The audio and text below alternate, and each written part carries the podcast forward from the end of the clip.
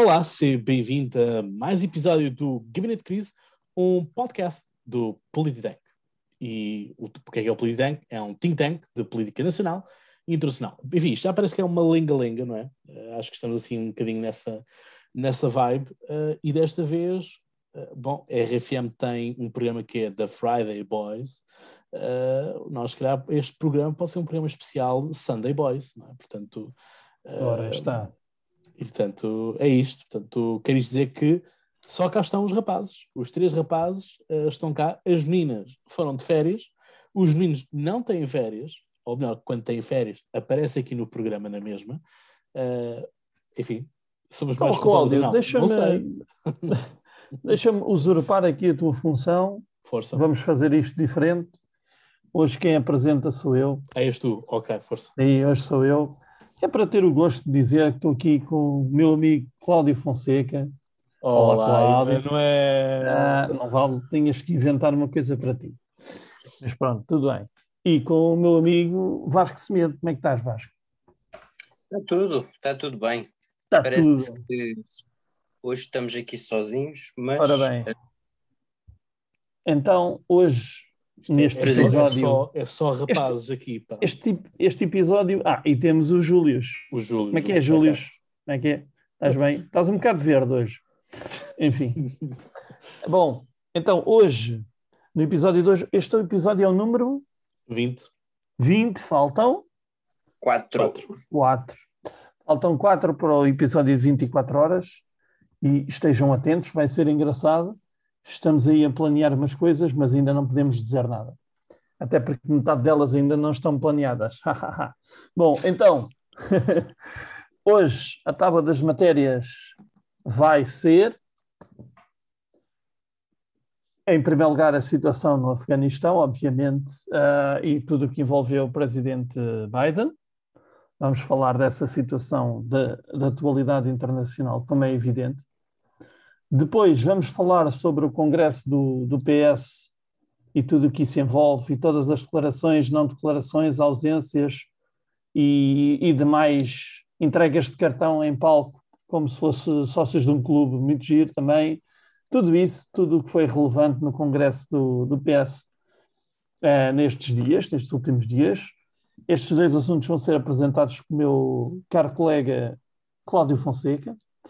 E depois o terceiro assunto, não menos importante, a rentrée das direitas vai ser apresentado pela única pessoa que poderia apresentar este tema, que é o nosso amigo Vasco Semedo, não é? o nosso especialista em direita, um homem às direitas, Vasco Semedo. Pronto, uma vez usurpada esta Aliás, função, não podia ser diferente, repare, Manuel. Não. não Eu podia. e tu estamos vestidos de vermelho e ele está de branco e, e azul. Ele, exatamente. Qual Partido se, Popular Monárquico, não é? exatamente, exatamente. Portanto, Foi mesmo é, por acaso. Antes de passar, a, antes de passar a, a palavra ao Cláudio para começarmos o nosso gabinete de crise, queria só dizer para visitarem a nossa página que fica em www.polititank.pt, visitarem o nosso Instagram, arroba polititank, visitarem um, todas as plataformas, o YouTube, o Sound, o, peço desculpa, o Spotify, a Apple Podcasts e todos os sítios onde vocês ouvem podcasts, nós estamos lá. Portanto, é dar cinco estrelas na Apple Podcasts e fazer menção ao Polititank sempre que virem alguma publicação no Instagram uh, que nos possa interessar. Façam isso, nós gostamos da interatividade e vamos também ter aí algumas, alguns projetos futuros que vão também pedir a vossa colaboração. Para já não posso dizer mais que isto, uh, porque tenho um contrato de non-disclosure e tenho uma multa muito pesada se começar para aqui a dizer o que eu tenho, o que eu tenho para dizer eu não posso. Portanto, vamos começar hoje com o Cláudio, e o Cláudio vai nos falar então, Cláudio és tu, sobre Biden e a sua guerra particular. O que é que, o que, é que te pareceu a atitude de Biden e o que é que tu esperavas versus a realidade? Força. Muito bem, obrigado Emanuel e obrigado a todos aqueles que nos estão a ouvir e a seguir. Uh, bom, é, é, sem dúvida uh, a Ana, que não está aqui, uh, enviou-nos uh, o link para, o, para, o, para, o, para, um grupo que nós temos e disse: O bidão acordou. e, é, e é um pouco essa a realidade, honestamente. Parece agora que o, o Biden uh, percebeu que, o que é que realmente está em jogo. quer isto dizer? Uh, percebeu que afinal a situação não é tão fácil quanto isso, que os talibãs não conseguem gerir um país de forma normal, até porque já tivemos o, o, o ISIS-K, uh, portanto ali um, um, um, grupo rival, também eles, fundamentalistas islâmicos, mas rival dos talibãs, a fazer um atentado uh, junto ao, ao, ao, aeroporto, que é neste momento o centro nevrálgico uh, tudo o que está a acontecer, portanto a capital por estes dias não é Cabul, é o aeroporto de Cabul, em concreto, portanto tudo se passa ali, tudo se decide ali, e é ali que está tudo a ser, a ser condicionado. No caso português, já, já retirámos tudo o que havia para retirar à partida, pelo menos o ministro, do, ministro da Defesa uh, disse que aqueles, tinham, tinham sido contactados, já estão, portanto, menos esteja lá alguém que não esteja nas listas, uh, que poderá ser feito. Alguns também uh, que trabalhavam com os portugueses no que toca ao campo da, da tradução, de interpretação e tudo mais, vieram também, lá está. Há afeganistãos de primeira e afeganistãos de segunda.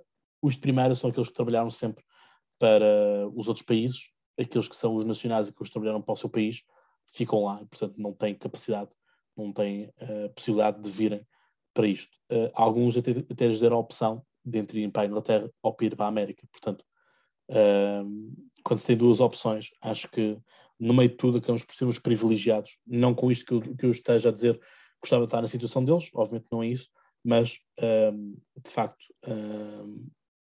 é preciso ter sorte no meio de um conflito para, para saber. É, é, preciso ter sorte para saber onde é que nascemos, mas é preciso ainda mais sorte para saber onde é que, o que é que nos vai acontecer no futuro. Uh, e portanto, é isto. Biden parece que acordou no sentido de que agora vamos fazer uma retaliação. Mas a questão é, uh, trancas à porta já não, já não faz sentido. Depois da casa roubada, não é? Exatamente. Portanto, não me parece que haja assim uma, um grande contributo a isto. Agora, é um discurso mais enraivecido, é um discurso uh, quase tipo aquilo que Trump fez com o Irão, they gonna pay, um pouco assim, um pouco mais soft, porque obviamente Trump tem, tem uma outra postura totalmente diferente. Uh, Biden, apesar de tudo, tem uma postura mais polida, uh, mas, é, mas, é um, um, mas é um virar de página. Para um presidente que dizia que não tinha qualquer tipo de intenção de mexer no conflito, que já estava, uh, que não queria ser o presidente que ia continuar esta guerra no Afeganistão, que não queria passar este problema para o outro presidente que lhe sucedesse, um, e que não queria que. Um, e que não tinha, dizia ele que não tinha culpa nenhuma do que estava a acontecer no Afeganistão, bem, para quem estava totalmente fora, agora parece estar a querer totalmente dentro. E, portanto, nós sabemos que esta parte da retaliação vai ser um, um recomeço, porque vamos retaliar contra o ISIS-K, o ISIS-K vai retaliar contra os americanos, e outra vez, e outra vez, e se calhar o ISIS-K vai sair ali do, daquela, daquela região e vai dar um, uma viagem, porque não a Nova York, por exemplo, ou qualquer assim do género, e pronto, e vamos recomeçar tudo outra vez. Quando isto era tudo hum, evitável. Isto era, podia ser tudo evitável, a meu ver mas pronto, mas temos um Marcelo Bolo Souza que diz que isto foi um sucesso, que conseguimos, e portanto que, que Portugal sai de cabeça levantada, palavras dele, uh, deste conflito. Enfim, uh, obviamente Portugal não é, um, não é uma potência beligerante uh, que iniciou este projeto, mas foi Portugal que, que cedeu a base das lajes para aquela cimeira tão icónica. É? Portanto, Portugal não está assim tão livre de culpas uh, quanto isso. Um, é isto. Um, o Afeganistão, neste momento, um, já fecharam o próprio aeroporto, portanto, ninguém entra, ninguém sai. Portanto, os talibãs que começaram com um sorriso nos olhos, uh, um sorriso na cara, já não, já não existe. Portanto, não sabem como é que vão gerir tudo isto. E, uh, volto a dizer, o problema disto tudo são as pessoas que lá estão e, portanto, não têm para onde ir, não têm solução em relação a isto do Afeganistão, é para dizer. Muito bem, muito bem. Então vou passar a palavra aqui ao Vasco, mas com uma pergunta, Vasco, se não te importas. Um, para além da tua sessão geral e depois de ouvirmos aqui, aqui um, um resumo feito pelo, pelo Cláudio, e portanto passando, passando um bocadinho por cima do que ele disse, para, para podermos acrescentar, o que é que tu o que é que tu achaste de, desta inversão de marcha do Biden, sobretudo com ataques com drones, portanto, veículos não tripulados? Achas que é esta a solução? E em que medida é que vês a evolução do conflito, não só para os Estados Unidos, mas como para uh, toda a, a NATO e, e, e, portanto, os aliados, todos esses aliados? Que repercussões esperas tu? Bom, uh, queria começar por dizer que esta saída dos Estados Unidos, acontecesse como acontecesse, uh, iria sempre ser um caos. Um, o próprio Biden uh, reconheceu isso, no fundo, disse que um, a saída ia, ia, acabar de qualquer das formas por ser, por ser caótica. Um, como o Cláudio referiu bem, o caos naquele aeroporto é enorme. Como nós sabemos, os talibãs não estão no poder uh, de forma democrática, eles tomaram o poder, digamos assim, e portanto, um, neste momento, uh, o Biden. É, e, e, há aqui um sentimento de algum nacionalismo uh, por parte dos americanos e, portanto, de mais do que nacionalismo, de honra um, um, nacional, uh, no sentido em que um, nós não permitiremos que uh, isto aconteça, porque nós soubemos aquilo que foi o 11 de setembro, as consequências que o ataque às Torres Gêmeas uh, tiveram, e, portanto, os Estados Unidos não querem voltar a passar por, por algo do género, e, portanto, no sentido de se prevenirem para que uh, algo do género volte a acontecer, contra-atacam. Esse contra-ataque, se me perguntas que esse, se, se esse contra-ataque, que repercussões é que pode vir a ter no futuro? Uh, pois eu, eu posso dizer que Uh, neste momento uh, nós não sabemos, nós uh, soubemos o que é que as mortes que, de, uhum. de vários, vários combatentes, nomeadamente um, americanos, e portanto todo esta, este, este tempo até ao final do mês de agosto um, é que, que, demora a sair, que demorou, a saída do, de, de, de, militares e outros, e outros um, e, outras, e outros cidadãos norte-americanos, e não só, e, portanto, mas que lá estavam nos Estados Unidos, um, sabíamos que pelo menos até ao final do mês de agosto aqui o clima iria ser de guerrilha, de caos, um, e portanto de, de, destruição e portanto uh, nesse sentido daqui para a frente há muitas mais interrogações do que propriamente certezas que nós vamos ter quanto ao futuro. A única certeza que nós vamos ter é que um, um clima uh, de, de, paz e, de, e, de, e, portanto, de estabilização vai ser muito difícil alcançar nos próximos meses um, e talvez anos, não é? Ok, neste sentido, deixa-me fazer-te uma pergunta de seguimento, que é, e neste sentido, uh, tu achas que a resposta foi proporcional, foi adequada, é exagerada, e em que medida, é, é, ou seja, seguindo a ideia que o Cláudio estava a dar de que isto é um, um jogo do gato e do rato, não é? Eles vão andar a, a, passar as culpas de uns para os outros. Como é que tu vês a evolução dessa situação? Se, primeiro, se tu achas que foi adequada e depois dependendo da tua resposta, o teu seguimento, o que, é, o que é que seria? O que é que tu farias? Fosses tu Joe Biden? Se fosse eu de Joe Biden, lá está, essa, essa é uma questão complicada, mas. Hum, mas por isso é que eu te fiz a ti. Vamos lá, exato. O, caminho de Biden um, é assim. Um, Joe Biden, se eu fosse Joe Biden, o que é que eu faria? Um, como é que, ou seja, como é que eu iria proteger, digamos assim, o meu país? Primeiro, fosse... primeiro foi adequado ou não a resposta? Um, Na tua opinião, que, claro. Eu acho, que, eu acho que foi minimamente adequada. Okay. Um, agora, um, lá está. Nota-se alguma impreparação, impreparação de Biden a, a, a lidar com, com, com, a situação em, em si e okay. note-se também que já está a perder um bocado de poder no jogo de geopolítica a nível mundial. Uhum. Ou, ou, seja, o Biden, no fundo, está a ver outro tipo de potências, como por exemplo a China e não só, um, a conseguirem ganhar a hegemonia um, uhum. e os Estados Unidos a continuarem a ter conflitos regionais, nomeadamente numa zona em que sabemos que é muito sensível para o próprio país em si, não é? E portanto, uhum. até mesmo um, é, essa é a questão do, do Afeganistão em concreto.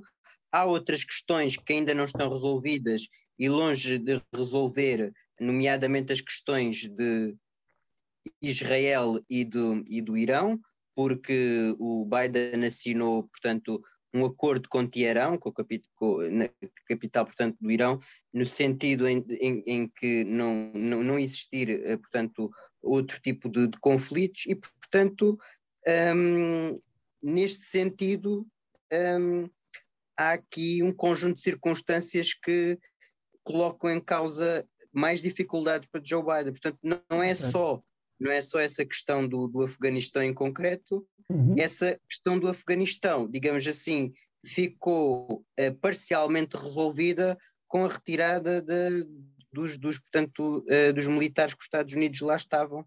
Uhum. Mas é claro, uh, nós já sabíamos de que fosse qual fosse a resposta, no sentido de, de saírem de lá, queriam sempre haver mortes e, portanto, este clima de vingança e tudo mais uh, está lá presente, principalmente porque, um, ehm, não sendo pessoas que uh, estão habituadas à democracia e aos uhum. nossos valores ocidentais, que são questionáveis, lá está, uh, também outros, outros povos poderão olhar para os nossos valores como sendo diferentes. A questão é que a tradição democrática um, ehm, uhum nasceu, portanto, no, no Ocidente, não nasceu no Oriente, no Oriente, nem no Extremo Oriente, nem no Médio Oriente, nem noutras, nem noutras latitudes do globo.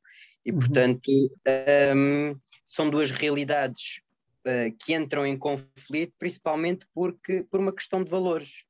Um, okay. é, basicamente é isso. Bom, então, uh, dando eu aqui o meu lamiré, uh, sobre o assunto, depois de vocês já terem dito grande parte daquilo, daquele que é o meu pensamento. Eu acho que, sobretudo, o que aconteceu aqui é com esta retirada foi um pouco tirar o cavalinho da chuva, se assim se pode dizer.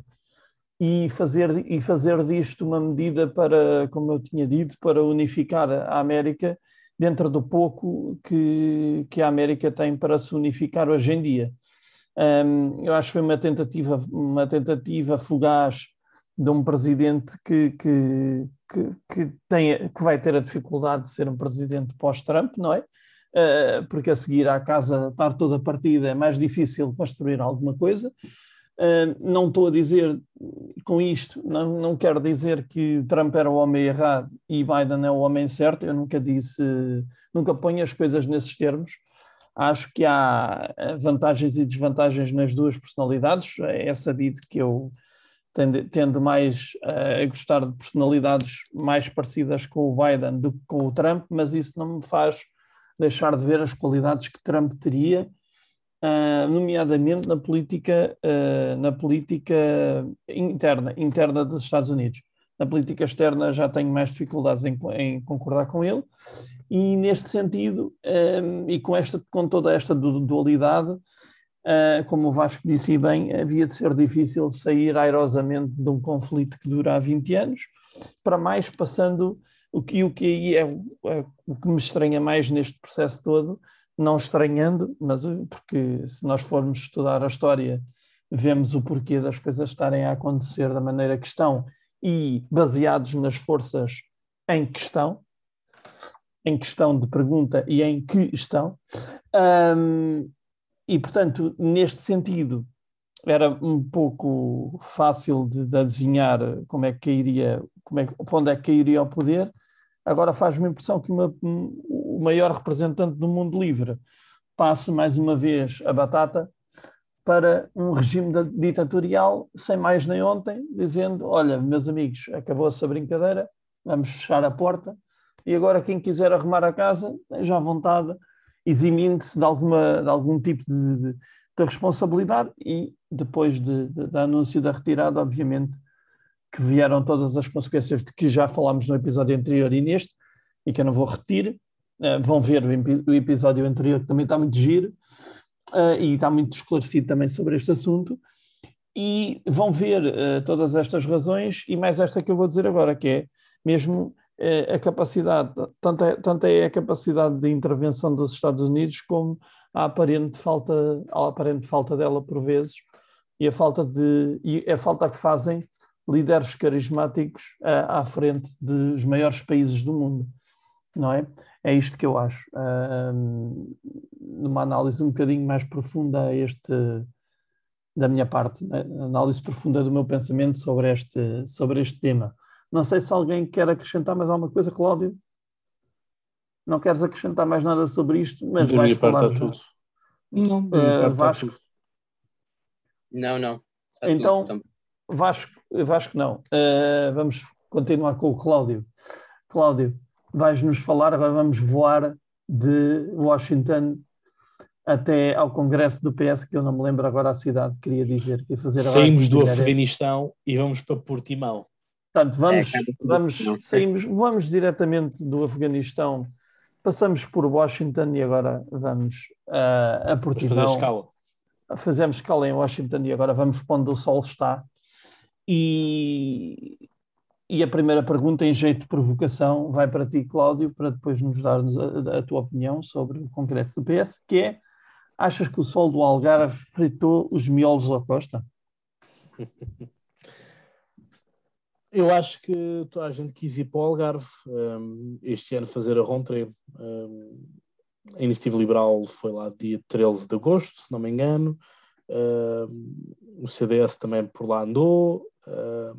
enfim, uh, parece que o, o Algarve uh, só existe ou, ou é. Não, ainda bem que nós estamos agarrados à Espanha, porque eu acho que se isto fosse, enfim, só, só assim um retângulo flutuar na, na água, um, em agosto o, o, país virava tipo Titanic, portanto, toda a gente a fazer peso ali no Algarve.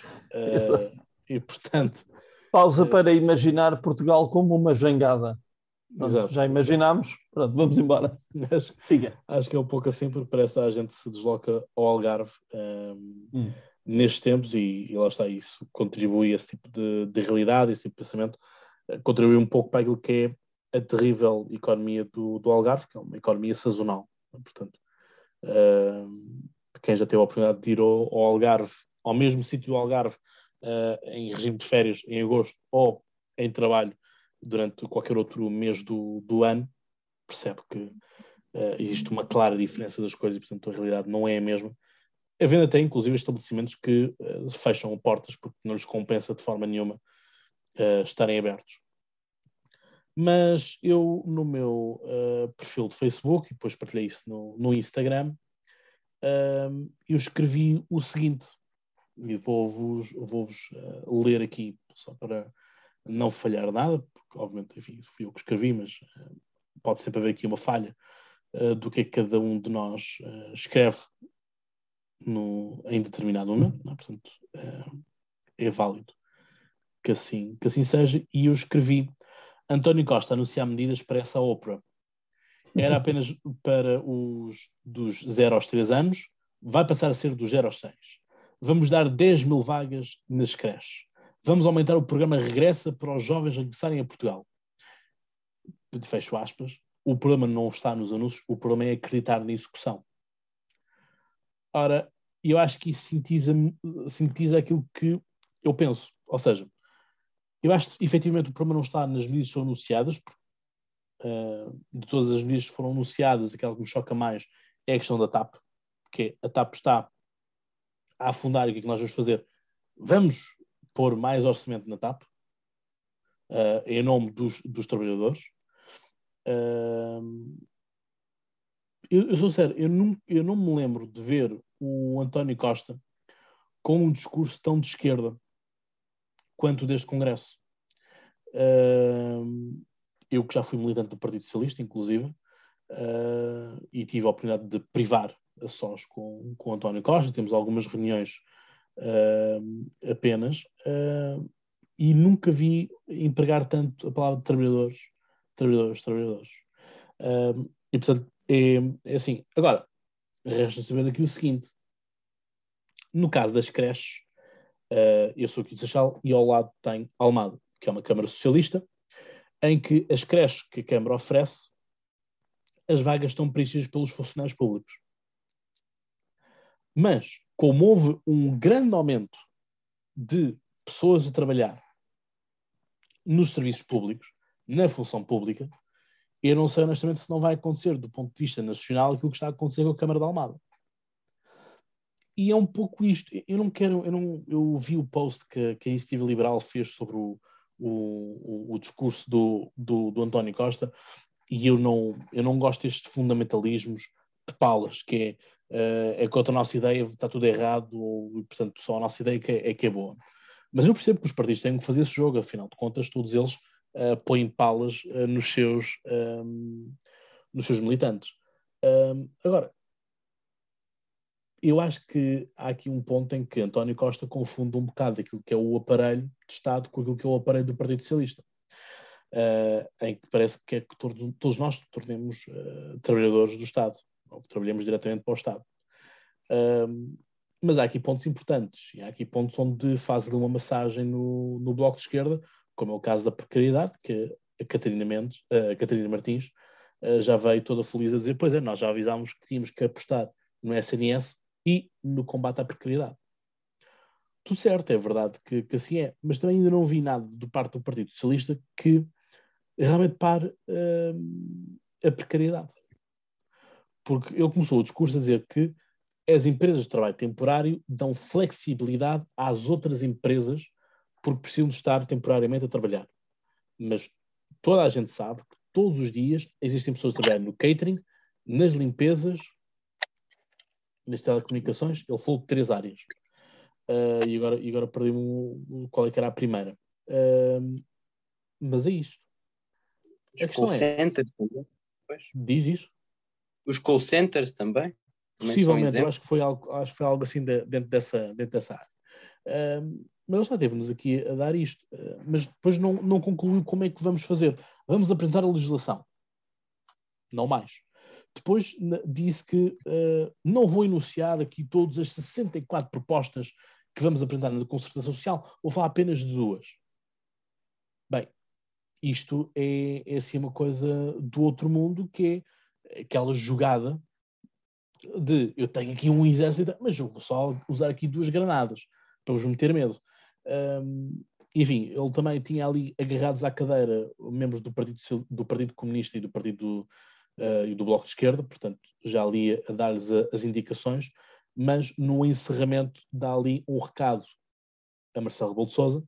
Portanto, uma vez mais temos uh, António Costa a desautorizar o Presidente da República e até o momento o Presidente da República deixou-se ficar, como nós costumamos dizer. Deixou-se ficar quando foi a questão dele na Alta Europa a dizer que voltaria no próximo ano com Marcelo Rebelo de Sousa, portanto, quando Marcelo Rebelo de Sousa ainda tinha dito se, se, se iria candidatar ou não o Presidente da República, e desautoriza agora também o próprio Presidente da República quando diz que uh, espera que ele não mude a sua forma de estar e que foi essa sua forma de estar que uh, fez com que, uh, com a ajuda do Partido Socialista, ele fosse reeleito. Ou seja, Marcelo deixa de estar efeito de morto, não interajas, não faças rigorosamente nada, porque todos nós sabemos que os presidentes, regra geral, no segundo mandato estão mais livres porque não há reeleição. Portanto, não podem fazer três mandatos, só podem fazer dois.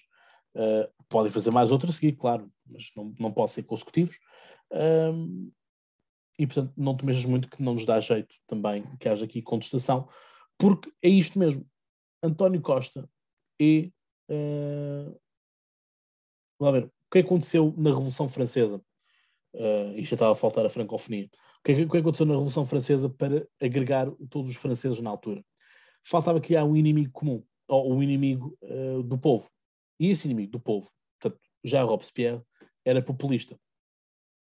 Uh, aquilo que se fez foi, existe uma congregação uh, na, uh, internacional, com a Áustria, com a Inglaterra e com, com, o Império, Império Alemão, de que a França republicana tem que ser destruída para voltar-se a ser implantada uma monarquia um, na França. Ora, aquilo que isso fez foi agregar, congregar todos os franceses. E parece exatamente a mesma coisa que António Costa quis fazer neste Congresso. Quer dizer o quê? Um discurso muito da questão de mexam-se, acordem, temos umas eleições autárquicas para ganhar, temos que ganhar imperativamente estas um, eleições, porque está no ADN do Partido Socialista, porque é um histórico do Partido Socialista e porque o Partido Socialista é o maior uh, uh, partido autárquico uh, português. Portanto, isto foi algo que foi, foi dito pelo, pelo, pelo António Costa.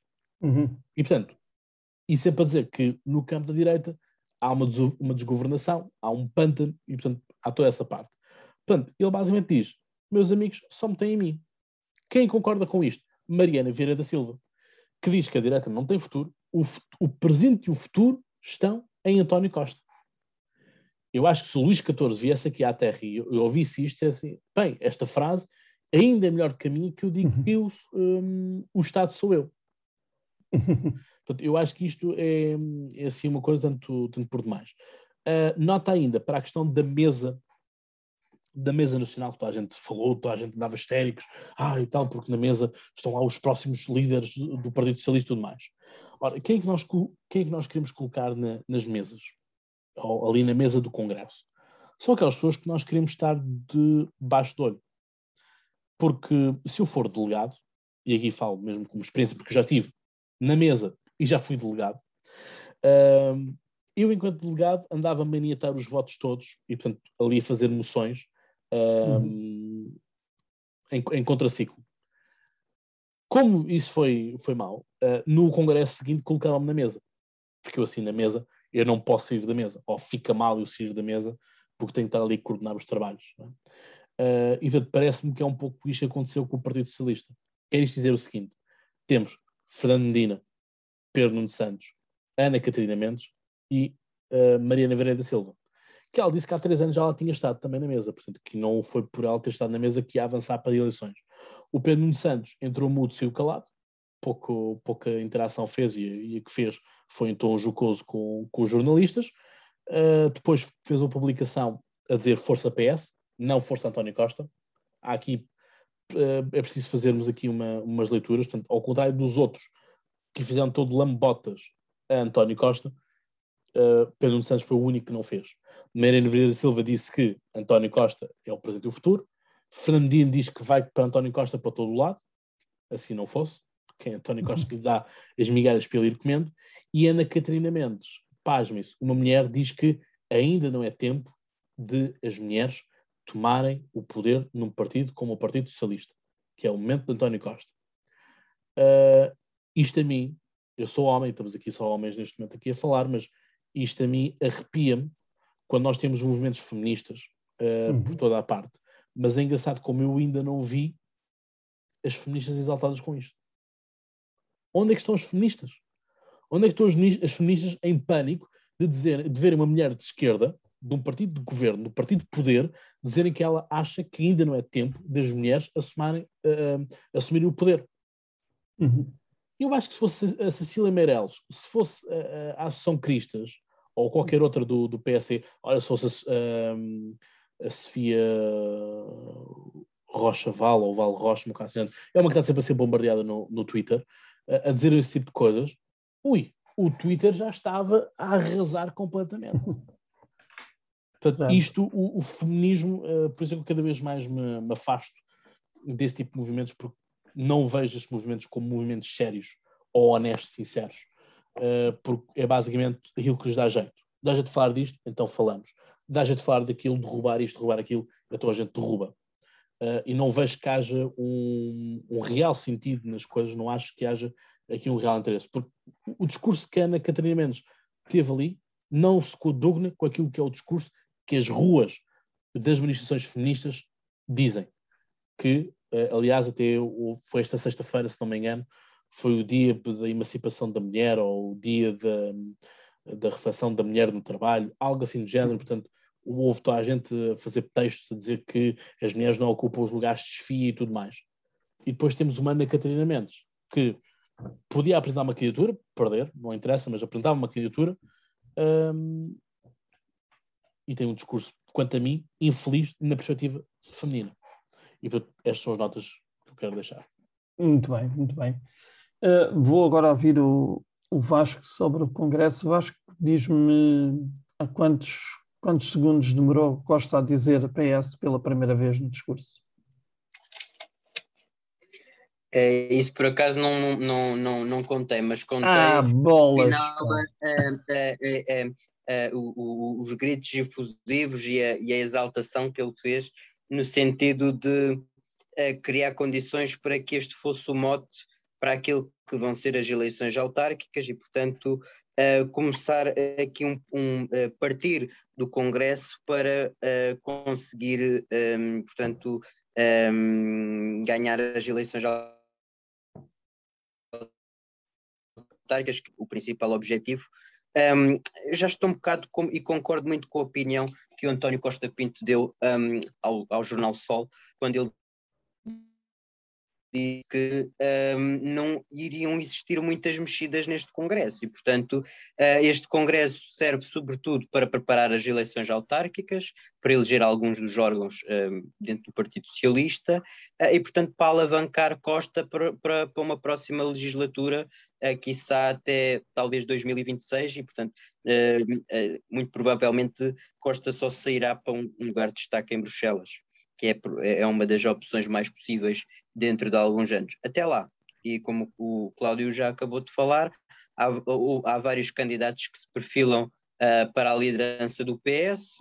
A meu ver, curiosamente, a Ana Catarina Mendes, que, que, que, que portanto, um, não é para já que se irá candidatar, era um, aquela que eu via como a mais moderada uh, dentro do Partido Socialista, no sentido de, uh, por exemplo, alcançar um acordo com o maior partido da oposição neste momento e poder dialogar, um, ehm, digamos assim, um, com o centro-direita. Uh, mas lá está, com António Costa, aquilo que nós vamos, podemos esperar para os próximos anos é, portanto, continuar com as mãos dadas ao Partido Comunista e ao Bloco uh, e, portanto, a fazer aqui umas cedências fazer ali uma, outras cedências, mas aquilo que é o, o, o, o, grande, aquilo que é no fundo a política estrutural do governo uh, não vai mudar, não vai mudar assim radicalmente, porque António Costa sabe precisa do Partido Comunista e do Bloco para aprovar os orçamentos de Estado. E, portanto, um, está um bocado uh, preso a essa, a essa situação própria, que foi uma, uma situação que ele, um, portanto, quando um, é, conseguiu a solução do governo para derrotar na altura o, a PAF, um, disse que se uh, abriu um muro, uh, ou conseguiu derrubar um muro, de que desde o início da democracia não conseguia ter sido derrubado, uh, que era a impossibilidade dos partidos mais à esquerda integrarem um governo ou apoiarem uh, de forma uh, com apoio parlamentar, com é? incidência parlamentar, exatamente.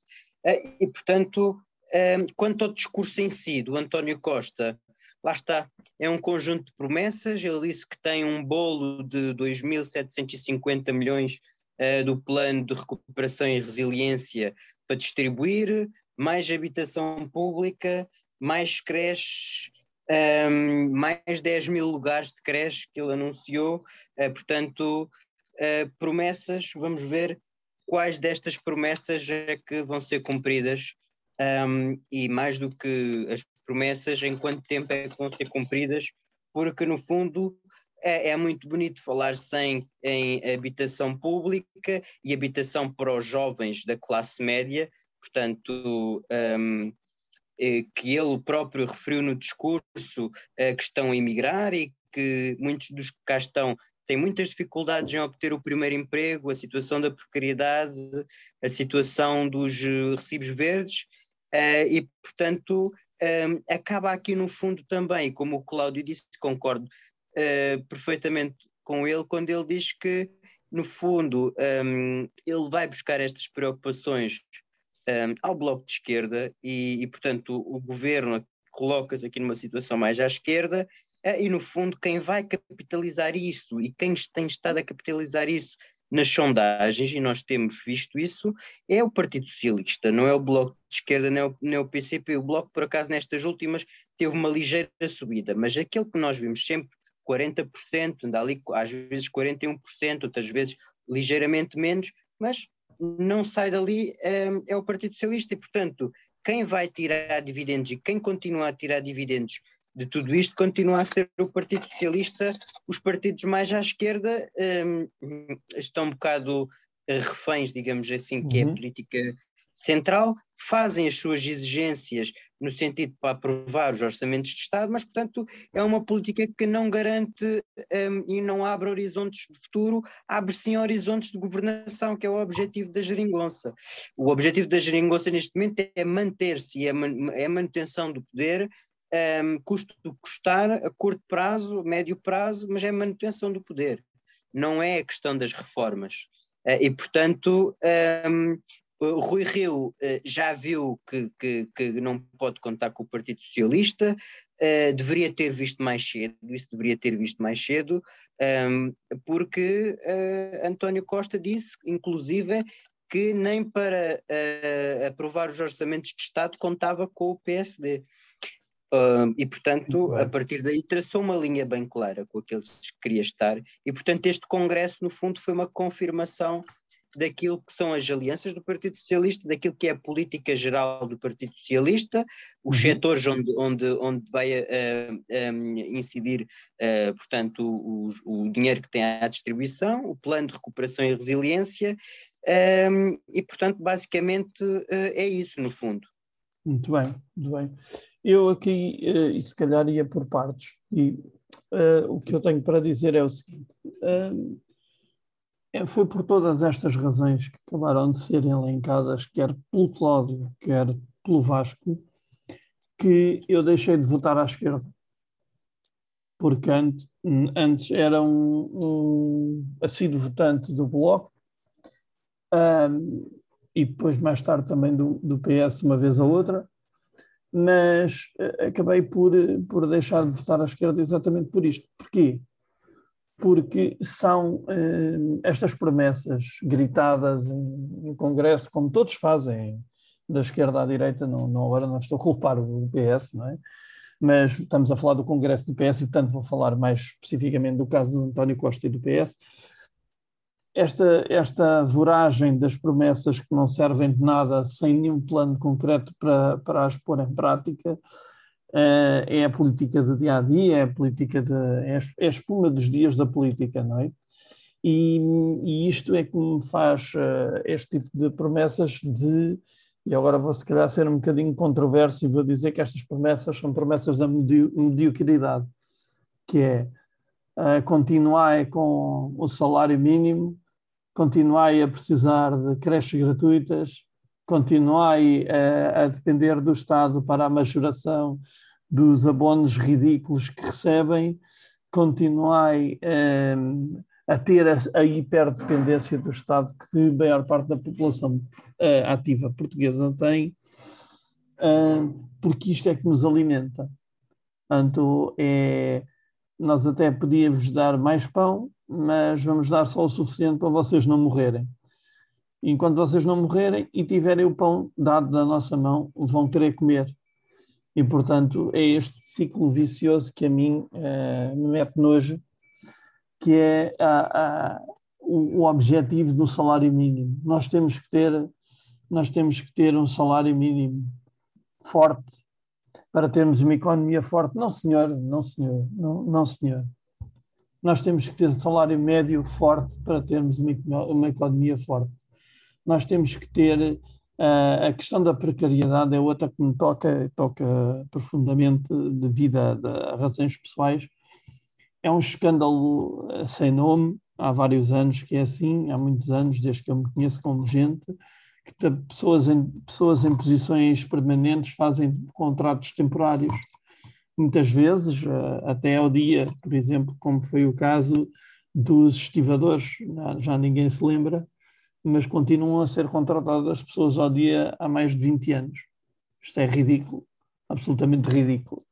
Uh, para além de que todas as grandes companhias fazem outsourcing dos seus serviços uh, e põem funcionários em condições de precariedade que fariam corar qualquer ideal socialista. Uh, portanto, se Lenin tivesse a ver isto, enfim, se calhar vazava um, um olho. Um, eu acho que, um, neste sentido, o que nós devemos, aquilo que Portugal deveria querer e não vai conseguir, uh, porque não temos horizonte para isso, porque Costa vai governar uh, a seu belo prazer e vai gastar os fundos conforme entender e, e não querendo saltar de tópico, mas já saltando um bocadinho, também é conhecida a nossa incapacidade de executar fundos. Portanto, agora que temos mais do que nunca, vamos ver como é que a, a máquina se não entope com tantas notas e deixa de contar. Um, acho é que, um, e concluindo o meu raciocínio, é que nós deveríamos almejar uma sociedade com mais, uh, com mais escolha e com, com mais diversidade e com mais uh, trabalho digno, decentemente pago, não, não apostar em coisas, em medidas avulsas, no fundo, como é o programa Voltar, ou, ou lá como é que se chama o rei do programa. Regressa. Uh, regressa, pronto, peço desculpa, é isso mesmo, o programa regressa. Não apostar com, em medidas avulsas que dão uma isençãozinha uh, durante X anos e depois uh, voltemos, vai, vai voltar tudo ao mesmo. Portanto, é aquela, aquele síndrome Portugal do, do temporário permanente, não é?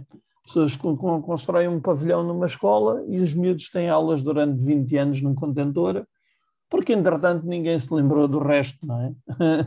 Pronto, está ali um que já se acusou um, e que viveu isso na pele. Eu e a minha irmã, portanto, duas gerações. Portanto, parabéns, Portugal, duas gerações de pessoas uh, formadas em contentores. Portanto, não sei porque é que nos damos ao, ao, trabalho também de construir escolas em cimento se as pessoas se formam em contentores. Uh, acho que o próximo passo é talvez tentar dotar as nossas escolas de, casa banho, de casas banho de portáteis de plástico. Pode ser que ainda seja mais barato, consigamos poupar em uns cobres para depois poder gastar uh, nos tais jobs for the boys que tanto, que tanto se gosta de dar neste país, até porque, uh, e como vou concluir, um, isto é assente num tecido social uh, em que os nossos líderes são pouco instruídos e muito uh, autocratas. Um, e, portanto, esta junção, deste, este cocktail de, destas duas coisas, faz com que as nossas empresas também não tenham por aí, por aí além uma, uma, uma capacidade de melhorar. Portanto, e não é o Estado que vai melhorar essas empresas. Portanto, uh, o problema tanto está a nível público como a nível privado, penso eu. Isto porque uh, a maior parte dos nossos empresários vivem à conta das empresas que têm.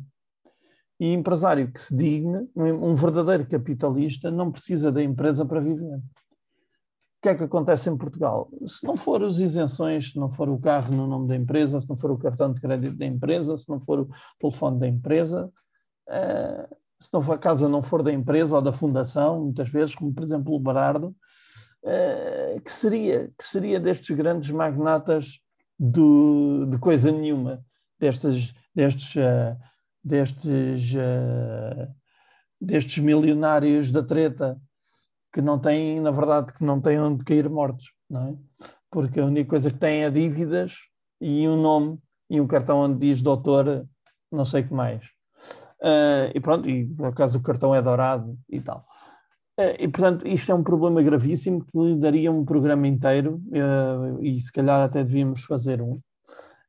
com todos, a presença de todos, da, quer da Carlota, a quem eu não, não, não cumprimentei no início, peço desculpa, a Carlota e a Ana, não estão, que não estão cá, também teriam certamente contribuições válidas, uma vez que têm também hum, outro, outro olhar sobre, sobre as coisas, nomeadamente a, a, a, perspectiva mais europeísta da, da, Ana e uma perspectiva mais cultural também da.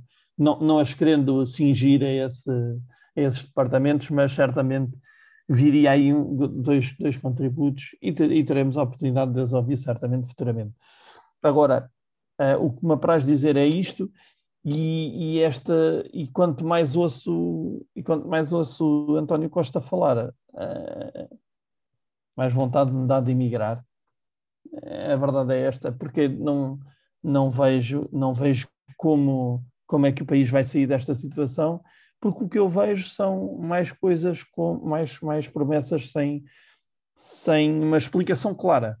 Vamos fazer isto assim, assim, vai resultar assim, assim. Sair desta legislação assim, assim. Porque isto são promessas de Miss Mundo. Todas as Miss Universos prometeram aquilo que António Costa prometeu. E não me parece que seja o trabalho de António Costa ser a Miss Universo. Digo eu, não tem estrutura para isso, digo eu, não sei. Não sei se algum de vocês quer acrescentar mais alguma coisa. Vasco? Uh... Queres acrescentar mais alguma coisa? Espera aí. Não, era só para falar, reforçar há bocado aquela Força. tua ideia de que uh, tudo isto, estavas a dizer que nós somos geração contentores uh, e eu ainda apanhei, não, não só a vossa geração, que vocês são, uh, parece que não, mas um bocadinho ligeiramente mais, mais velhos do que eu, um, mas de que. Muito ligeiramente, apanhei... quase não se nota, eu acho. Exato, sim, sim. exato, quase não se nota. Mas que também eu apanhei a questão da parque escolar e, e do, da escola nos contentores, inclusive o liceu onde eu andei Liceu João de Deus em Faro também foi alvo de, portanto, um, de reestruturação, porque já era um liceu bastante antigo, por parte da Parque Escolar, e é claro que se a Parque Escolar uh, trouxe melhores infraestruturas, isso é inegável, a qualidade das infraestruturas, também uh, trouxe mais dívidas e empreiteiros e tudo mais, e situações que se foram prolongando uh, por vários anos e, portanto, uh, isto foi um programa que uh, deixou, digamos assim, água na boca, porque um, a modernização, nesse sentido, teve alguns custos e, e portanto, uhum. mas as coisas são como são. Uh, e, uhum. portanto, isto é um, uma questão um, geracional, digamos assim, um, mas lá está, esta é uma geração que é simultaneamente uh, mais bem qualificada de todas, mas é também aquela que mais problemas tem, mais complicações tem para arranjar o primeiro emprego, uh, e quando arranja muitas das vezes o primeiro emprego, ele é precário um, e, portanto, uh, muito poucas perspectivas. E, deixa... e mal pago já agora. Exato, exato, e mal pago. E, portanto, muito poucas perspectivas deixa a quem quer contribuir para o país. E depois, todo aquele investimento que o Estado português faz em cada um de nós, e que é bastante, porque é preciso dizer que, embora a educação seja pública, no, por exemplo, na universidade, ela não é totalmente sustentada por nós, é uma parte dela, outra parte cabe ao Estado. Uh, e, portanto, todo esse investimento que é feito por parte do Estado uh, não consegue reter esses uh, brain drains, ou, portanto, esses cérebros, digamos assim, Uhum. Uh, e portanto, que é um fenómeno da fuga de cérebros, e portanto, uh, eles estarão ao serviço de outras economias que não só já estão melhor equipadas a nível financeiro, como depois também ficam com aqueles que são um, os melhores profissionais em cada área e, portanto, uh, nós eu, ficamos eu, deficitários deles. É? E eu acho que, continuando aí a tua ideia, eu acho que o, o, problema maior é mesmo, nem, nem, se trata do nível financeiro, porque isso eu acho que vem a seguir. Eu acho que é mesmo uma questão de estrutura da economia e, e de infraestruturas. Portanto, nos outros Sim. países por onde se foge, têm melhores infraestruturas, têm melhores técnicos, têm, e depois isso acrescenta valor, acrescenta valor a uma cadeia. Uma coisa acaba por chamar a outra. E, e chama, exatamente, exatamente. Cláudio, não sei se tu querias dizer alguma coisa. Queria dizer, sim, senhor. Um, este, este, foi claramente um, um congresso do, do PRR. Foi o congresso do Temos Milhões para gastar. É. E, portanto, é basicamente o prometer, o prometer, o prometer. Eu, enfim, é, vamos ver. É, tal como eu disse, prometer é fácil, cumprir é mais difícil. Um, e, portanto, vamos ver isto. Tivemos também um número uh, que eu acho triste. Honestamente, acho muito triste, que foi o número da, da, da Ministra da Saúde mostrar que já tinha o cartão do Partido Socialista. Ora bem. Uh, quer dizer, é um pouco triste, sobretudo quando era quando foi ministra, que há um, dois meses atrás disse que queria sair do cargo. então, mas quer sair do cargo, mas quer pertencer ao partido? É isso? Ela quer sair do cargo, mas acredita na moção? Isso é o que ela disse, que estava na moção. Uh... Não é, mas é contraditória, não é? Olha, Cláudio, acredito muito no teu projeto, mas desculpa lá, não vou participar. Mas vais fazer uh... sócio? Mas faço-me sócio, mas não, mas não participo. Isto não... Há aqui qualquer coisa que não está a bater a bota com a perdigota. Portanto, tu, que és, esse... tu que és uh, consultor político, desculpa te interromper-te. Força. Diz-me qual é que é a tua leitura deste, deste momento, o que é que tu podes in, inferir desta Garantia de emprego. Para mim isto é garantia de emprego. É ficar agarrado ah, à máquina. Portanto, nós, no regional, nós nos hospitais temos aquelas coisas que é, pronto, está agarrado à máquina, vamos desligar a máquina, e quando tiver a máquina, blá blá, não é? Uh, uhum.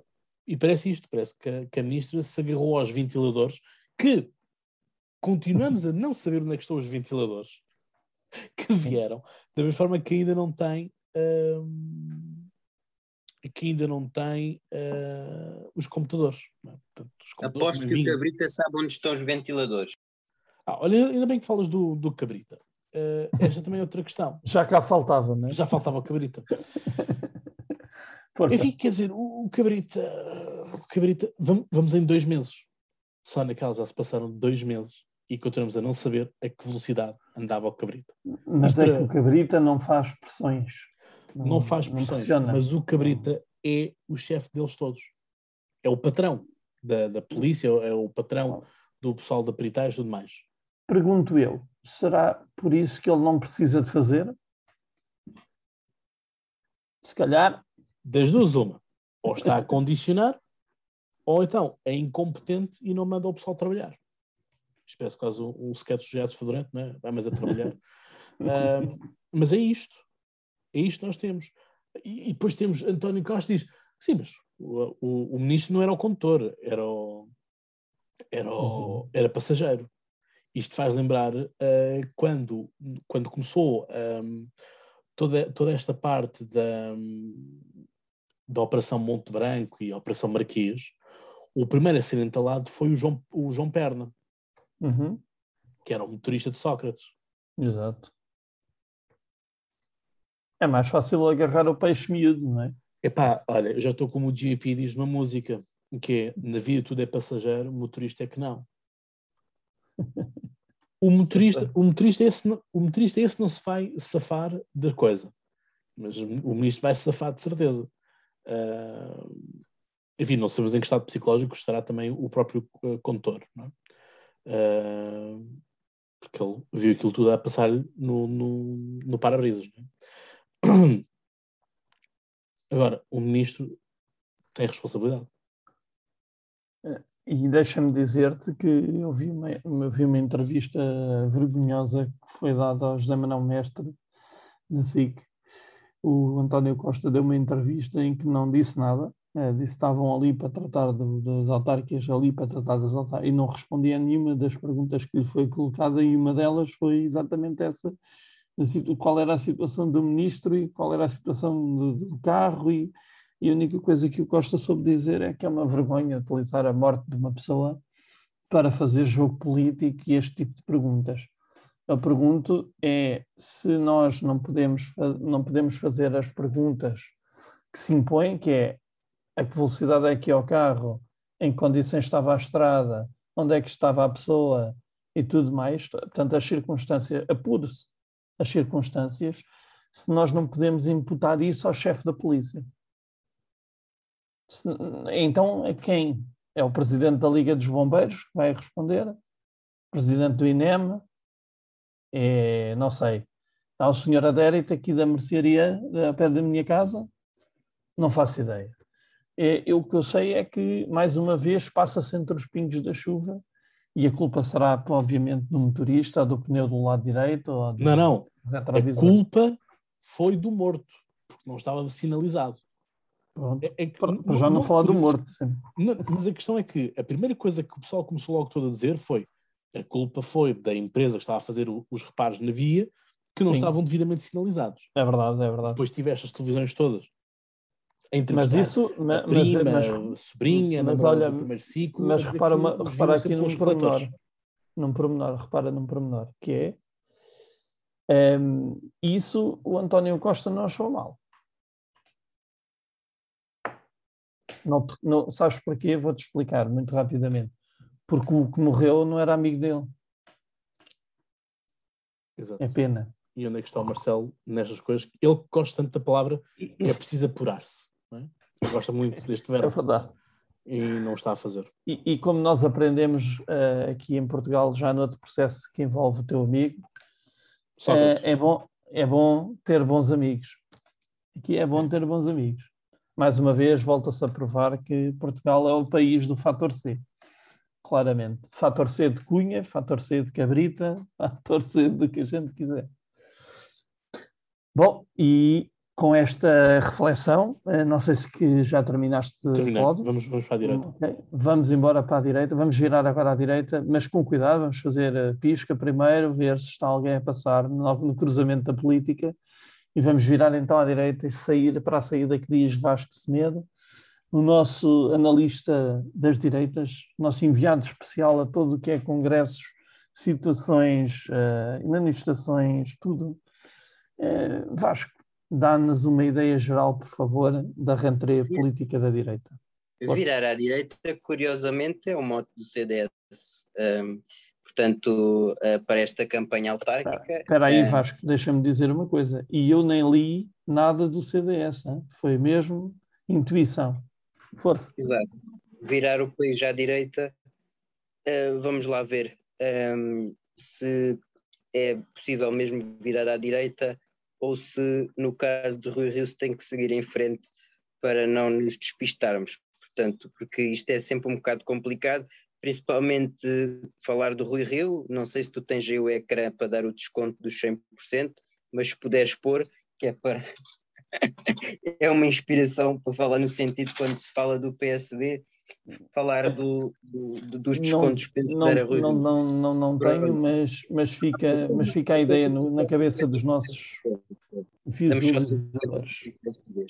Mas eh, o Rui Rio teve eh, separado de António Costa 60 e 67 quilómetros, que são eh, a distância que separa Faro e Portimão, no fórum autárquico do, do PSD, e portanto também na, digamos assim, na preparação dos candidatos e na afirmação das candidaturas do PSD todo o país, no sentido de, pelo menos, eh, que é o objetivo mínimo e é um objetivo com que se compromete, que é de recuperar algumas das câmaras ao Partido Socialista. Portanto, o Rio Rio nem sequer coloca em hipótese a questão de vencer as eleições, que é uma questão que, por exemplo, Susana Garcia, eh, no seu discurso, colocou eh, a possibilidade de o PSD vir a ganhar as eleições. O que é certo é que o discurso de Susana Garcia um, fica uh, longe depois de, de, todos os outros discursos mais consensuais, um, uh, mais de, de consenso. Mas só na, só na cabeça da Susana Garcia que isso é uma possibilidade, ou Vasco, ou não?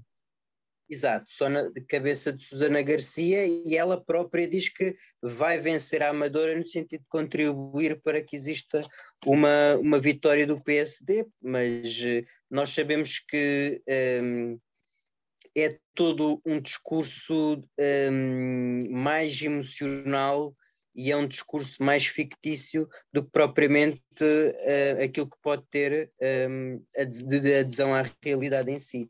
E o que é certo é que ela quer fazer tremer o sistema e por isso é que também mandou colocar, os responsáveis da candidatura mandaram colocar um cartaz em frente à Assembleia da República para lembrar os senhores deputados de que uh, vai tremer o sistema. Uh, vamos lá ver esse, uh, um, a eleição uh, ou os votos que ela vai ter na Amadora vão corresponder a esse tremer do sistema que ela tanto quer, não é? Porque uma coisa são os nossos desejos, outra coisa é depois a realidade. E às vezes o difícil é a realidade coincidir com os nossos desejos. Mas daquilo que foi o discurso, que fundamentalmente é aquilo que nos interessa, o discurso de Rui Rio, Uh, no fundo, um, é de que um, apontar algumas das falhas ao Partido Socialista, um, acusá-lo de clientelismo, facilitismo e responsabilidade. Estas foram as três características, digamos assim, que o Rui Rio apontou uh, ao Partido Socialista. E, portanto, ele quer mostrar um cartão amarelo ao Partido Socialista nas autárquicas, que é, como eu já disse, os dois objetivos que ele tem, que é, no fundo, conseguir mais autarcas uh, e conseguir que o país demonstre que não está contente com aquilo que, que tem acontecido uh, ultimamente. E, portanto, uh, há várias críticas, não vou dizê-las aqui todas, mas só as mais importantes, que são a, crítica ao facto de António Costa injetar milhões e milhões na TAP, a escolha do presidente do novo Banco de Fomento, Vítor Rodrigues, uh, e o facto de, desta lei que foi votada há pouco tempo pelo Presidente da República do, do, do Partido Socialista e Partido Comunista, que no fundo se juntaram no sentido de legislar sobre um programa de apoio à economia local um, que permitiria salvar cerca de seis autarcas, uh, cinco do PS e um da CDU, que um, tinham processos uh, judiciais em cima e, portanto, a pouco tempo das autárquicas queriam limpar essa imagem no sentido de uh, voltarem com uma nova, uma nova face para estas eleições e, portanto, uh, passar o pano sobre aquilo que se tinha passado. Né? Portanto, isso é um bocadinho a socialismo que é tentar uh, tapar o sol com a peneira, não é? como se costuma uhum. dizer. Uh, e, portanto, também rejeita aquela ideia de que o, o António Costa está sempre a acusá-lo, de que o PSD não tem ideias. Uhum. Agora, uh, o, o, aqui o que eu não concordo com um nem concordo com o outro. Não concordo com o António Costa quando ele diz que o PSD não tem ideias e também não concordo com o Rui Rio uh, totalmente quando ele diz que o PS não sabe as ideias de que o PSD apresenta na Assembleia da República. Eu ficaria por um meio termo, que é o facto de que o PSD apresenta propostas, sim, é verdade, uma das quais foi muito importante e que passou um bocado ao lado, mesmo pela comunicação social, que foi a reforma da revisão constitucional. Uh, mas o que acontece é que as propostas do PSD, no fundo, não têm o carisma político de um líder para as executar ou para as fazer executar, uh, no sentido em que, uh, ponto número um, o PSD não é governo neste momento, e ponto número dois, o Partido Socialista não quer nenhum compromisso. Portanto, um, assim torna-se impossível a política, seja de que forma for, mas também ao Partido Socialista não interessa nenhum acordo com o PS, porque enquanto tiver outros parceiros de governação, enquanto tiver estabilidade política, ele não vai trocar essa estabilidade política em termos de. É, é, pelo desconhecido, é? e portanto é uma situação cómoda para o Partido Socialista. Um, e o CDS, Vasco?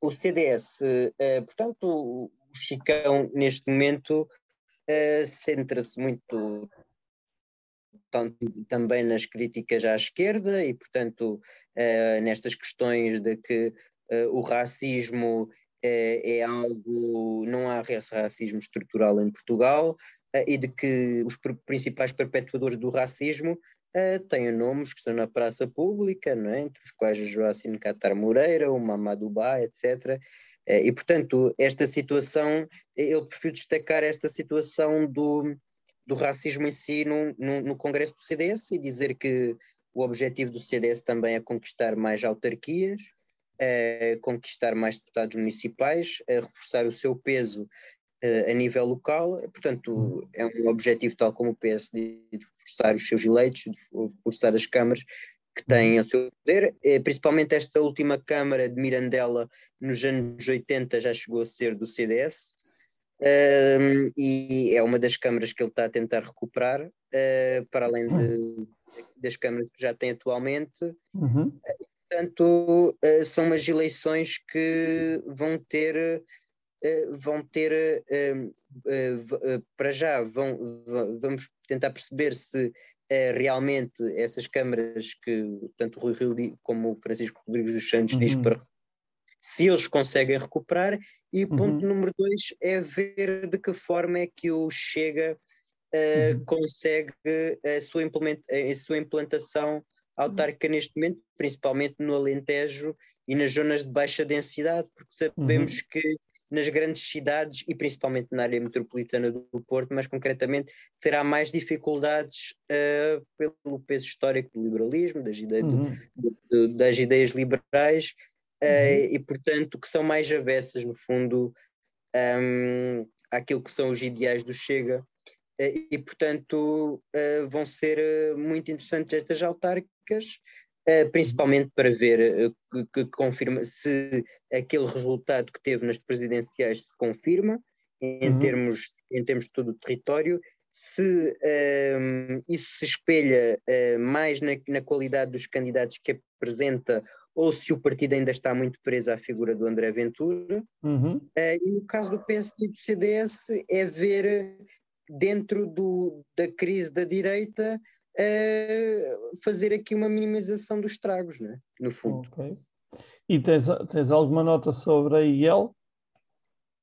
Sobre a iniciativa liberal, uh, principalmente sobre Lisboa, uh, vejo, vejo portanto, numa, numa sondagem deu-lhe 6,3, desceu ligeiramente para os 5,2, mas penso uhum. que este resultado em Lisboa, sendo uma das principais câmaras do país, Uhum. Uh, e sabemos que a IEL apresentou cerca de um, uh, candidaturas a cerca de um sétimo dos conselhos a nível do país. Uhum. Uh, este resultado em Lisboa pode ser uma pode ser um, um catapultar para um bom resultado noutros municípios a nível do país e portanto um, creio que aqui nunca se podem levar muitas expectativas, uhum. no, caso, tanto no caso de Chega como no caso da IEL, mas até mais no caso da IEL, porque, em primeiro lugar, não apresentou tantas candidaturas como Ao contrário partidos. do Chega, por exemplo, que concorreu a todas, não foi? E 220 municípios. O único partido que concorreu a todas foi o Partido Socialista. Okay. O Chega conquistou 220 municípios, o Bloco a pouco mais do que a Iniciativa Liberal e já tem, já tem eh, portanto, 20 anos, já tem okay. anos. Uh, o, o, próprio Partido Comunista também apresentou a maior parte das câmaras, mas uh, não chegou a apresentar a todas. E, portanto, é, é estes, digamos assim, estes locais a que a iniciativa liberal apostou vai dar tudo, não é? Porque conseguindo aqui um, bons resultados nestes, nestes conselhos, um, acaba por ser o cumprir daquilo que é o resultado. As expectativas, um, como são baixas, todo uhum. aquele resultado a partir daí conseguido será sempre uh, uma vitória. portanto, a chamada uh, tática Rui Rio. É melhor do que a tática do Rui Rio, porque a, tá, a tática do Rui Rio é um. Mas foi isso que ele fez, não é? Foi isso que ele fez. Uh, Baixar as expectativas em relação sim, ao resultado sim, que poderá obter no final. Sim, Portanto, exatamente. Qualquer coisa acima daquilo que foi o resultado, aquilo que a gente estamos a falar foi o resultado do, do Pedro Passos Coelho, não é? Qualquer coisa acima do pior resultado de sempre é um ótimo resultado e não é bem assim. A diferença é que a IEL é um partido novo e sim, que o PSD já está aqui há alguns anos nestas andanças. Salvas devidas diferenças, Exato. como é óbvio. Sim, sim, sim. sim. É, Cláudio, força nisso, analisa, dá-nos a tua leitura, quer como cidadão, quer como consultor político. Vamos aí entrar nos meandros, talvez. Muito tu gostas, sem, muito tu sem revelar. Sem revelar. Muito tu gostas que eu. É... é uma boa perspectiva, sobretudo quando estamos a falar de eleições, que é o teu principal trabalho. Exato. Força. neste, neste tempo, sim. Uh... Bom, o que, é que, o que é que se pode dizer sobre, sobre isto? Dá para dizer muita coisa, dá para dizer nada. Uh, então arranjem um meio termo. Não, é, é, ou seja, começar aqui pela IEL. Uh, a IEL falta, falta estar no, no, no terreno. Uhum. Por exemplo, a IEL aqui em Almada, aqui no Seixal, é uma não existência. Uhum. Por exemplo não, não acompanham, uh, colocam pessoas que não são conhecidas as pessoas para as autárquicas, por exemplo.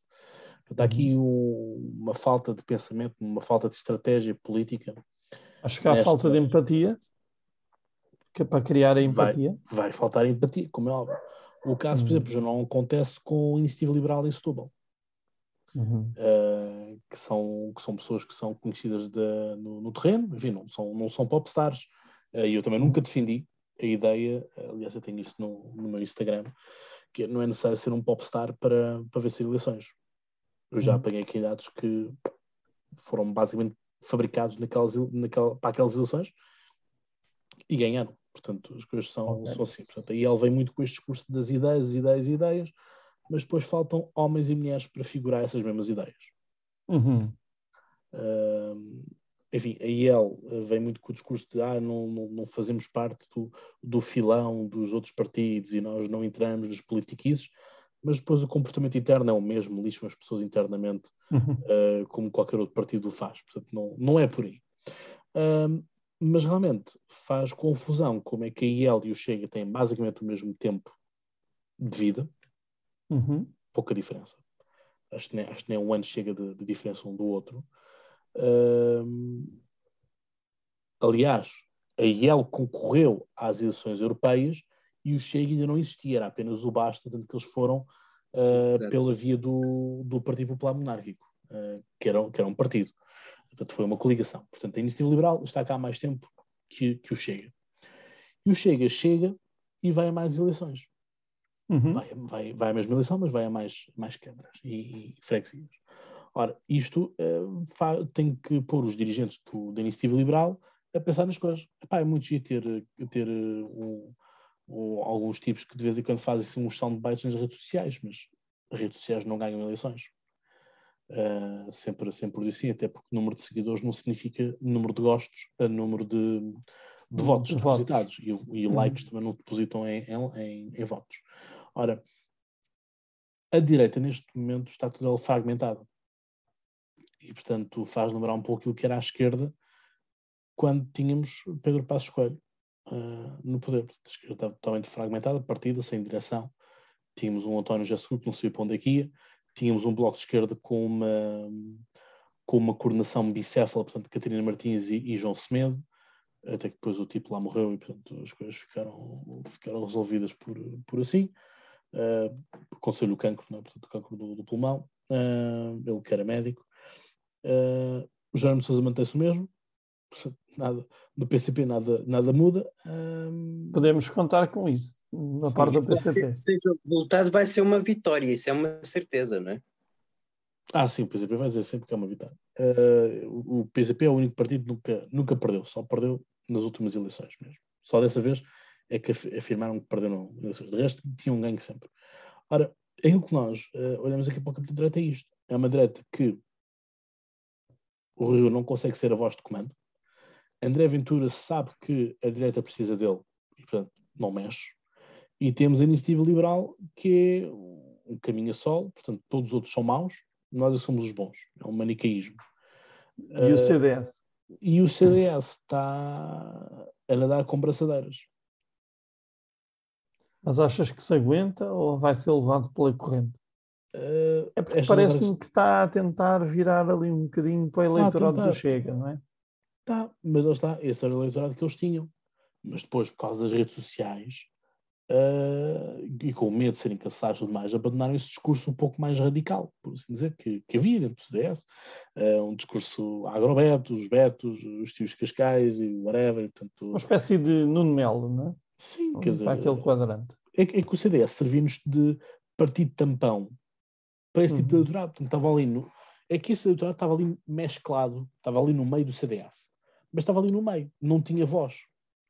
Tinha voz, tipo, porque havia um presidente conselheiro que dizia uma coisa, ou ia para o Congresso uhum. dizia outra, portanto, eventualmente uhum. algum deles conseguia chegar a deputado, mas no próximo ciclo já não, já não conseguia.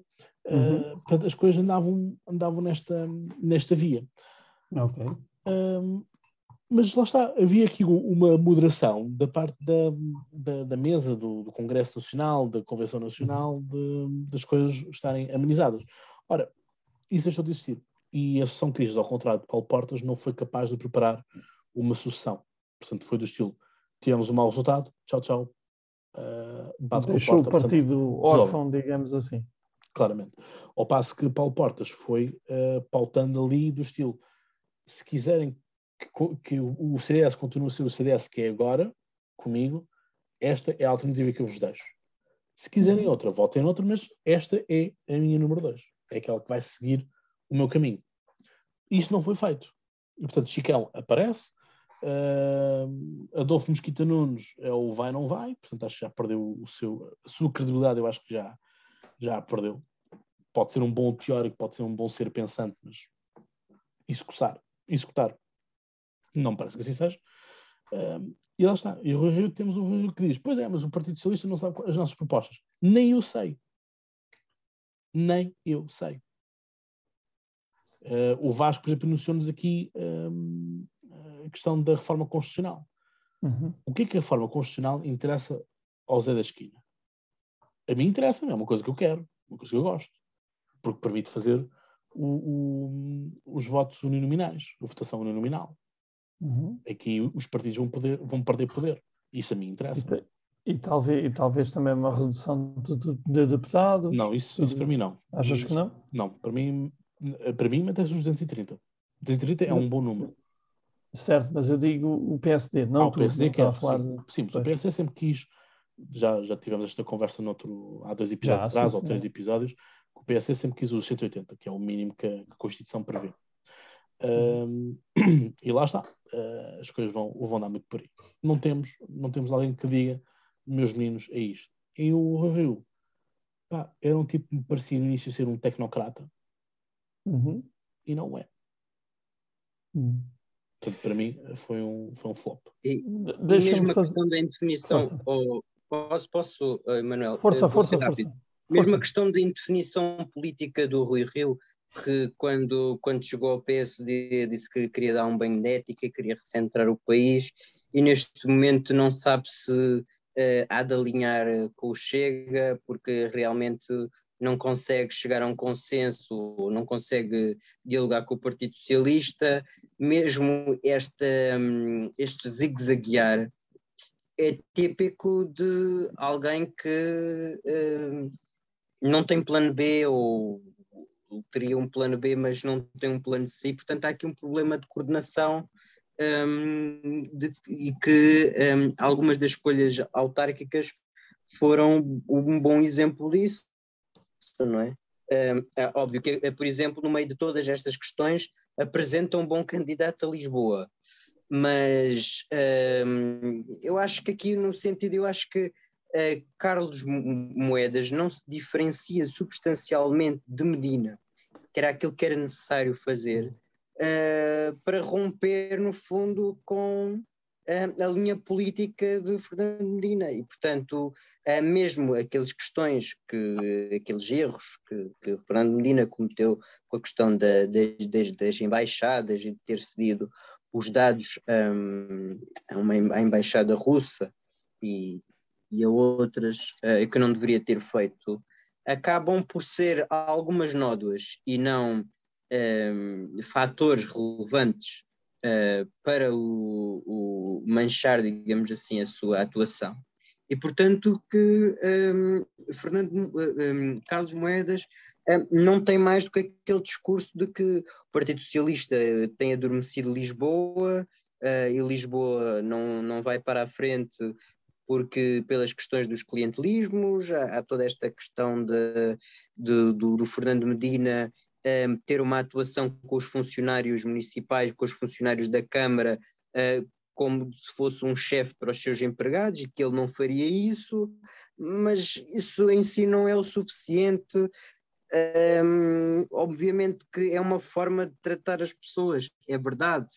Uh, vai tratar as pessoas de uma forma diferente, mas aquilo que são as políticas substanciais, aquilo que interessa aos municípios, que são, por exemplo, a questão das uh, a questão uh, da, da, habitação, a questão das casas de volutas, os transportes, um, os transportes parques de estacionamento, tudo mais, uhum. um, pode ter uma outra ideia boa, mas lá está.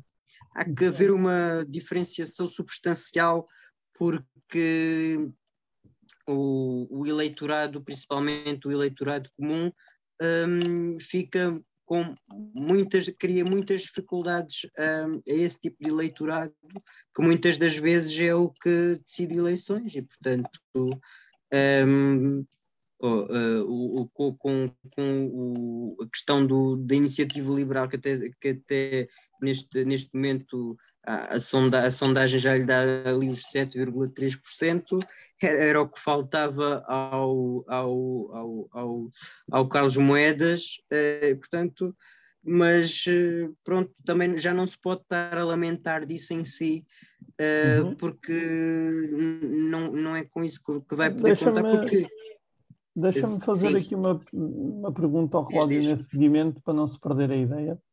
Deixa-me só fazer aqui uma pergunta ao Cláudio. Achas que a, a solução encontrada em Lisboa, Cláudio, era uma, uma solução replicada a nível nacional, ou replicável a nível nacional, ou, ou desejável? Uma coligação? Sim, uh, das direitas, estamos aqui a falar da direita. É o que vai ter que acontecer. Agora, uh, ninguém vai querer estar conectado ao Chega. Então aí como é que se faz? Como é que se dá a volta a esse labirinto? Não, não pôs o Chega. Não pôs o Chega, pelo menos no governo. E fazes o que o PSD fez nos Açores, é isso?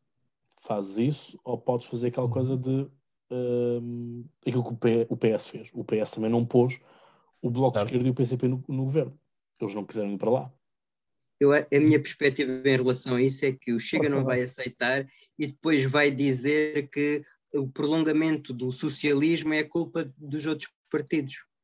Sim, mas eu acho É o que eu acho que vai acontecer. Sim, mas eu acho que eu acho que numa situação dessas eu acho que André Ventura ia viabilizar um governo de direita. Para depois ter o ónus de estar sempre na bancada assim, vocês estão aí porque eu quero que vocês aí estejam. Senão eu carrego no botão e esta porcaria dissolve já e volta para já à esquerda. E assim pode continuar a criticar. E portanto, ou vocês fazem o que nós dizemos, ou vem já o monstro do, da esquerda a caminho. É, é o, dia, é o diabo, passa, mas da esquerda. Ele é passa a ser, sim, mas ele, mas ele aí passa a ser o baluarte da direita. Exato. O paladino que defende a cidade. Exato, o defensor dos bons da moral e dos bons costumes. Como todos nós sabemos que ele é. Vasco, não sei se queres concluir, desculpa ter interrompido, mas foi a talho que foi-se era só eh, a única conclusão é de que, um, é, por incrível que pareça, o Chega pode ficar como aquele que desempata uh, as questões é, e tanto pode ser um imbróglio como, como um, num caso, uh, um, como é que eu ia dizer, uhum. em termos teóricos, uh, pode até ser a solução de algo que também não se resolveria por si, portanto, uh, acaba por ficar aqui com um papel até, uh, digamos assim, um bocado paradoxal, não é? Porque podendo ser a solução de um governo de direita, pode ser ao mesmo tempo um empecilho um, em algumas matérias e, portanto, um, é uma questão que nós vamos ter que esperar para ver nos próximos episódios e para que estas eleições autárquicas vão ter um significado, uh, obviamente que todas as eleições são diferentes, mas o resultado das eleições autárquicas passa sempre uma mensagem para aquilo que são as, as, as seguintes, não é? Pode é não ter uma dimensão como as legislativas têm, não é? Pode, é uma eleição com características específicas um, e, portanto, é, é estas uhum. perspectivas que nós temos. Vamos ver uhum. como, é que, como é que a situação, e cá estaremos para acompanhar nos próximos episódios, fazer este acompanhamento. Muito bem. Muito bem. Eu já fui dando aqui os meus lamirés enquanto os meus compadres de programa iam falando e portanto não vou, não vou expandir o meu pensamento sobre as direitas, acho que está, está tudo mais ou menos uh, dito. E portanto eu hoje fechamos assim este episódio especial, especial porque tivemos só nós os três, foi aqui uma conversa de homens eh, ou de rapazes, como quiserem porque dizer. Tive o Manuel a moderar também. E era isso que eu ia dizer agora, e porque tive eu a moderar, usurpando a função de que o Cláudio tanto gosta de fazer, mas para a semana volta tudo ao normal, seremos rapazes e raparigas, o Cláudio a moderar e tudo voltará a ser como era antes. Uh, mas para acabar e este episódio. Ficam a faltar três episódios. Ficam a faltar três, e para acabar este episódio em beleza, devo dizer que uh, vamos fazer a apologia do, do, do Polititank. Participem no Polititank, enviem-nos as vossas sugestões, contactem-nos por mensagem, vejam as nossas histórias, ponham like, guardem as publicações, partilhem com os vossos amigos, façam esta onda crescer, porque nós precisamos de vocês, uh, tanto quanto precisamos uns dos outros dentro do Polititank para fazer isto funcionar. Portanto, não se esqueçam de ir ao nosso Instagram, que fica em Polititank, a nossa página www.polititank.pt, o nosso canal de YouTube, no YouTube é só procurar Polititank, uh, vão ver os gabinetes de crises especiais sobre que já houve que, e, e, também, e, e também nos soube, havemos de voltar com isso também. Um, vejam nos, nos, próximos episódios, pode haver mais idas à rua, pode haver, sei lá, manifestações, pode haver um sem número de coisas, uh, manifestos, todo, todo o tipo de intervenção política que nós pudermos fazer, iremos fazer. E hoje, para ser diferente, uh, não vai ser o Cláudio a despedir-se, vou ser eu. Vamos encerrar aqui o nosso gabinete de crise. Queria agradecer ao Vasco Semedo por ter estado connosco, ao Cláudio Fonseca por ter estado connosco, agradecer-me a mim próprio, de nada, não tens nada que agradecer, uh, e dizer que pensei muito e boas crises.